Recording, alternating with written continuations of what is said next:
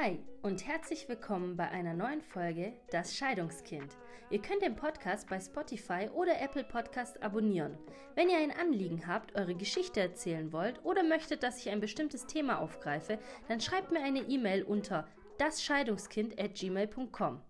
Und jetzt viel Spaß bei der Folge.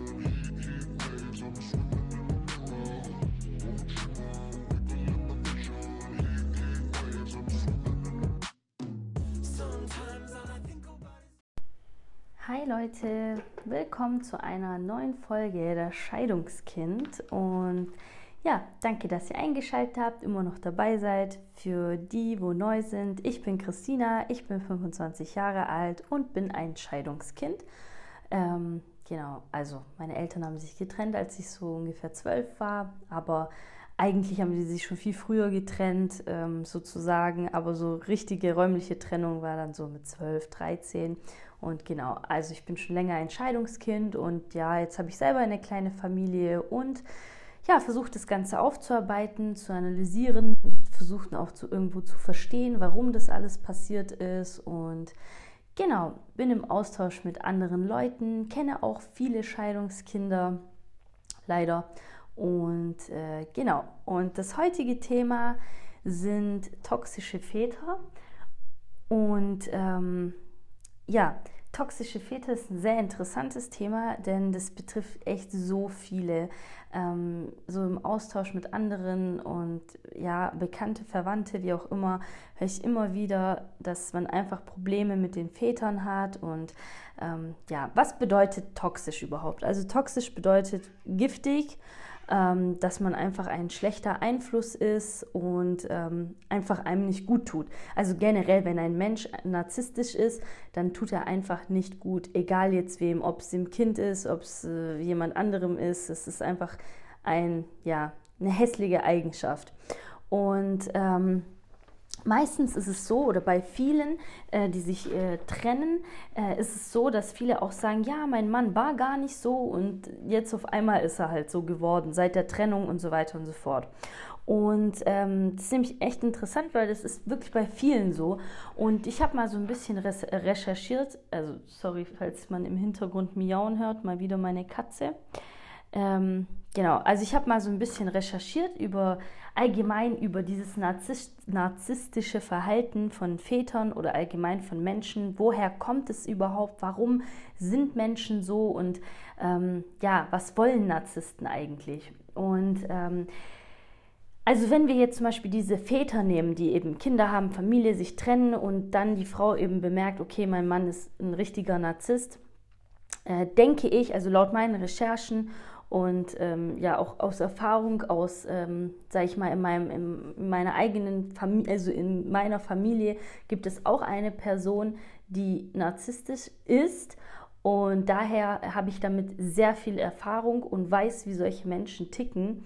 Und es ist einfach so, ich denke, es kommt von der Kindheit, so wie eigentlich alles Schlechte von der Kindheit kommt, ähm, wenn die Eltern sich getrennt haben, man nicht genug Liebe bekommen hat, ähm, ja, Missbrauch vielleicht auch in der Kindheit und ja, alles, was eben nicht schön ist, ähm, was man da in der Kindheit hatte, kann sein, dass es eben einen Menschen eben narzisstisch macht.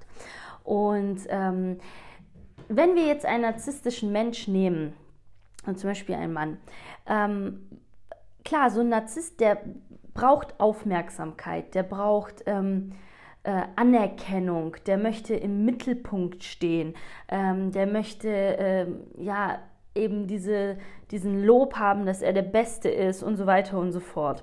Und natürlich, wenn eine Person eine Frau findet, ähm, einen Partner findet, heiratet, Kinder bekommt, alles Mögliche, es verändert sich viel im Leben, man ist abgelenkt, man kriegt da mal Anerkennung, da, man, bis es zu einer so richtigen Familie kommt und auch wenn bis die Kinder erwachsen sind, es ist ja eine sehr lange Zeit und ähm, man hat ja so im Familienleben sehr viele Facetten oder man ändert sich ja auch immer wieder ja, also das merke ich zum Beispiel bei mir auch, ähm, ähm, sag ich mal, mit meinem Mann, am Anfang unserer Beziehung war es so, dann ein paar Jahre später war es so, äh, mittlerweile hat man einen ganz anderen Stand der Ehe, bezieh beziehungsweise man ist dann irgendwann verheiratet, jetzt haben wir ein Kind, man ist auch ganz anders zueinander, man versteht sich da vielleicht besser oder mal schlechter oder wie auch immer, aber es ist eben anders. Und genauso ist es ja auch bei, sag ich mal, toxischen Menschen oder narzisstischen Menschen, ähm, es kann sein, dass sie eine Phase im Leben haben, wo sie gut drauf sind und wo alles gut ist und man es ihnen gar nicht anmerkt, dass sie so sind, weil, ähm, weil sie eben gerade das bekommen, was, nach was sie sich sehnen oder was sie brauchen.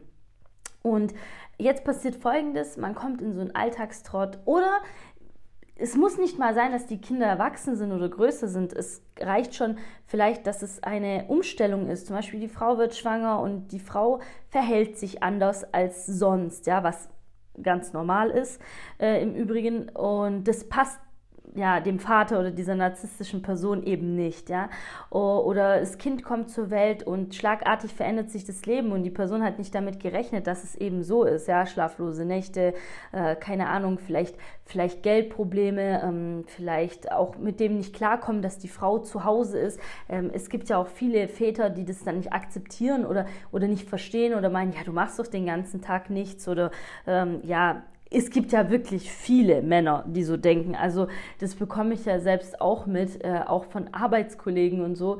Ähm, höre ich auch manchmal so, ja, wann kommst du wieder arbeiten? Ja, ist doch keine Arbeit und bla bla bla. Und also völliger Quatsch, ja. Also Mutter und Hausfrau zu sein, ist äh, ein extrem krasser Job und ähm, nur weil man zu Hause ist und äh, mit dem Kind ist, ähm, bedeutet das nicht, dass man den ganzen Tag nichts macht, ja, weil äh, du erziehst immer ein Kind. Du hast erstens mal kommen die schlaflosen Nächte dazu. Ähm, man muss das Kind verpflegen, man muss Essen kochen, man muss gucken, dass der Haushalt geschmissen wird, ja. Ähm, man muss äh, äh, ähm, schauen, dass man das Kind erzieht. Keine Ahnung, da kommen Sachen äh, wie Windeln äh, hier aufs Töpfchen bringen, sich um den ganzen Kindergartenkram dann kümmern irgendwann mal, auch, auch wenn die Kinder erwachsen erwachsen sind, äh, der ganze Schulkram, Hausaufgaben, Essen kochen, Einkauf. Ähm, ja, einfach gucken, dass man das Kind zu einem guten Menschen erzieht. Äh, auch gucken, wie unterhalte ich das Kind. Ja, okay, jetzt gehe ich raus, dann gehe ich schwimmen, dann gehe ich hierhin, dann gehe ich dahin. Also äh, du musst ja dein Kind, also du sitzt ja nicht einfach nur rum, ja, also du musst ja dein Kind auch erziehen und unterhalten und alles Mögliche machen, ja, und das sehen halt viele Väter natürlich nicht ähm, und ähm, ja, sind halt auf der Arbeit, kommen nach Hause und ja, ich habe gearbeitet und ich bin müde müde und ja, ja gut, aber deine Frau ist auch müde, die hat auch gearbeitet, ja, es ist, ist einfach Fakt. Aber okay. Und ähm, das ist halt das Problem bei narzisstischen Menschen, die können sich absolut nicht in, ein, in eine andere Person versetzen, ja.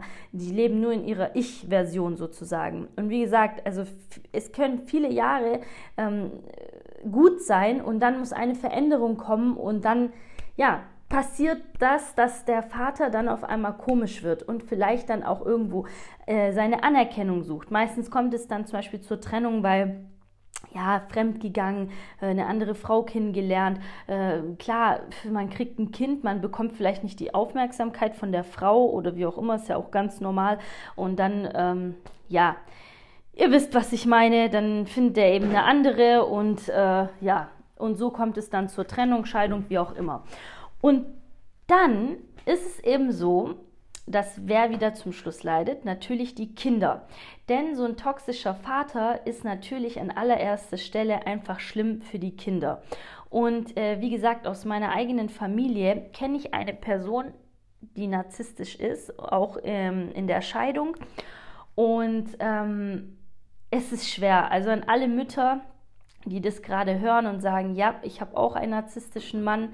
Ähm, das ist wirklich schwer. Das ist schwer, das zu handeln mit dem Kind, weil einfach das Kind so darunter leidet. Also ja, was, was, ähm, äh, was kann man dagegen tun? Oder was, äh, als allererstes, woran erkennt man überhaupt, dass, äh, dass ein Mensch narzisstisch, also dass der Vater narzisstisch ist? Ja? Woran erkennt man das? Das erkennt man zum Beispiel, ähm, dass das Kind ungern zum Vater geht. Ähm, dass das Kind, nachdem es beim Vater war, sich schlecht fühlt. Ähm, vielleicht auch weint, ähm, vielleicht weniger redet, sich zurückzieht, ähm, vielleicht die ja, vielleicht ähm, ja, so die Selbstsicherheit verliert. Und ähm, vielleicht ist es auch dann, wenn dir dein Ex-Mann einfach ja, blöd kommt, ja, blöde Kommentare, keine Unterstützung, immer rummeckern, auch wenn es gerade, auch wenn es gerade ums Geld geht und so weiter, ja, also da ist ganz klar, ja, narzisstisch. Und ähm, ich habe mal so, ja, sag ich mal, so eine kleine Umfrage gestartet und mal so ge gelesen auch und rumge, äh, also ähm, gehört, was andere mir so erzählt haben. Und ähm, jetzt sage ich euch mal so die typischen Sätze, die ein narzisstischer Mensch bzw. Vater sagt, okay? Ähm, zum Beispiel zum Kind. Und wie gesagt, da ich selber Erfahrung habe mit sowas, ähm, habe ich diese Sätze auch schon oft gehört, wie zum Beispiel, ähm, ja, du musst nicht alles der Mama erzählen, ja. Äh, ähm, du sag das nicht der Mama, du musst das nicht machen. Und äh, das ist sowas, also jeder Mensch, der etwas Gutes tut oder, oder sagen wir mal nicht lügt, immer korrekt lebt, der hat es gar nicht nötig zu sagen, ja, sag das aber nicht der Mama oder das bleibt unter uns. Und dann kommt das nächste, weh, das sagst du der Mama. Wenn du das der Mama sagst, dann kannst du nicht mehr hierher kommen. Wenn du das tust oder das sagst, dann kannst du nicht mehr zu mir kommen. Oder ähm, oder brauchst du gar nicht mehr hierher kommen, ja? Also wenn du das oder jenes nicht machst oder sagst, brauchst du gar nicht mehr hierher kommen, ja? Und ähm, er weiß einfach, dass er falsch liegt, ja? Und er weiß, dass es halt falsch ist und genau deswegen sagt er das, ja? Weil wenn ein Mensch also wieso sollte man sowas sonst sagen? Also ja, oder zum Beispiel, ja, deine Mama hat ein neues Kind, die braucht dich nicht mehr.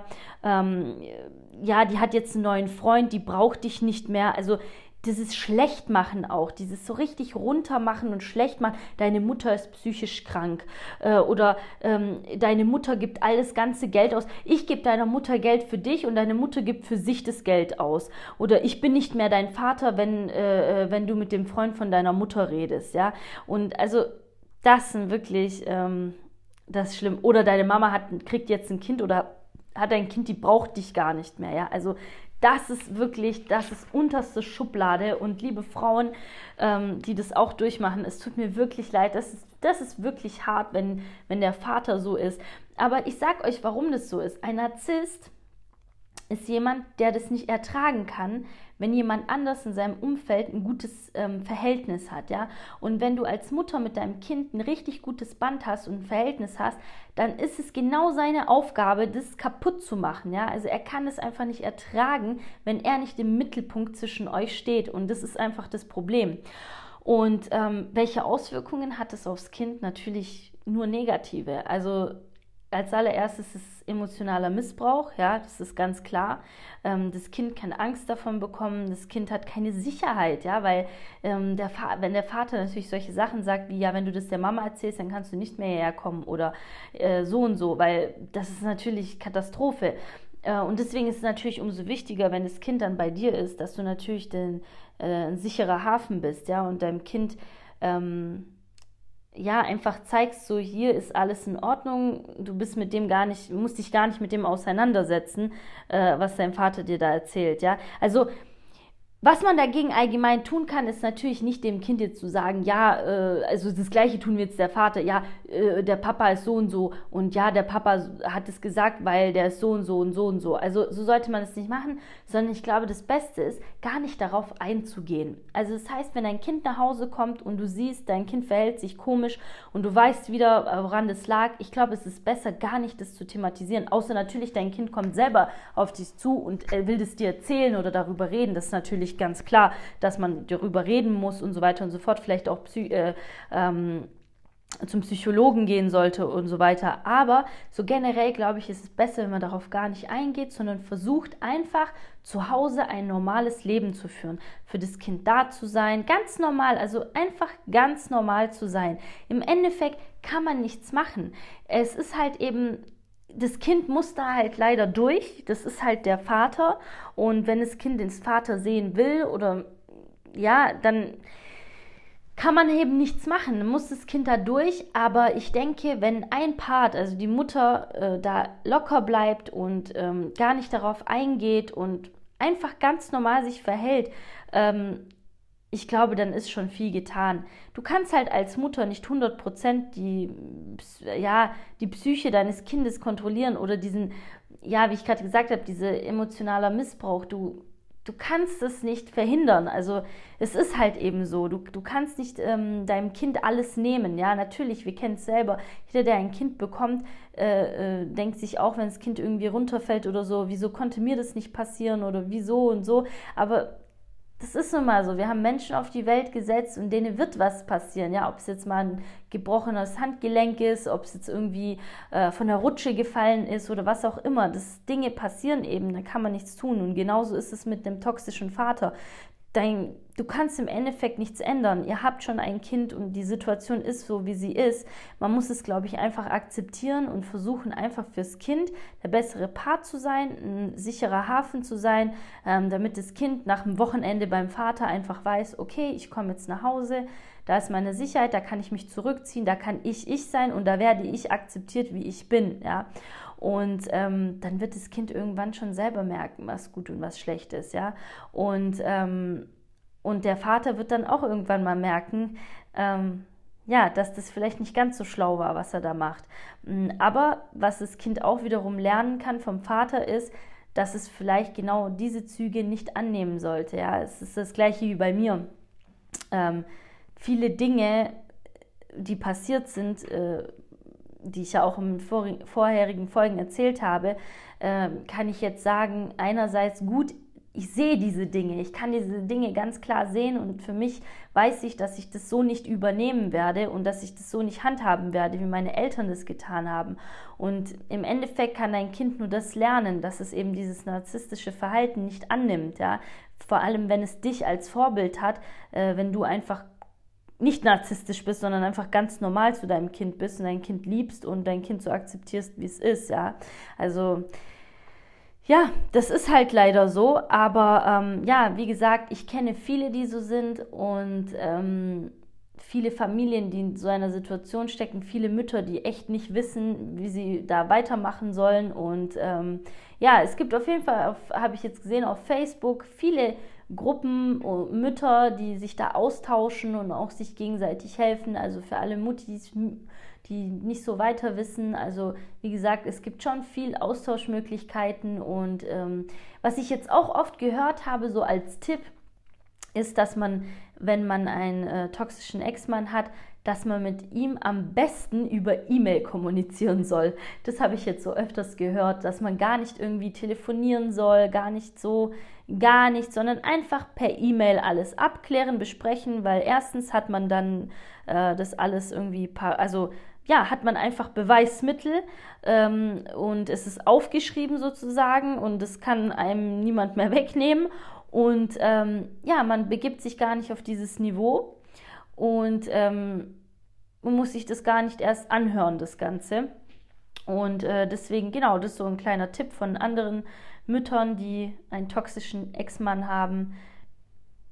Genau, und ähm, ja, ansonsten muss man halt die Situation einfach hinnehmen, wie sie ist. Aber die Kinder werden auch irgendwann erwachsen und werden dann auch irgendwann sehen, ja, wer wie handelt, wer was getan hat und so weiter. Und man kann nur hoffen, dass das Kind diese Züge vom Vater nicht annimmt. Aber ansonsten, liebe Mütter, geht gar nicht darauf ein, versucht locker zu bleiben, auch wenn es extrem schwer ist und versucht einfach eurem Kind ein gutes Vorbild zu sein. Und ich denke, dann kann man nicht viel falsch machen. Also ich hoffe, ich habe irgendjemandem mit dieser Folge geholfen und ähm, genau, ich hoffe, wir hören uns beim nächsten Mal wieder.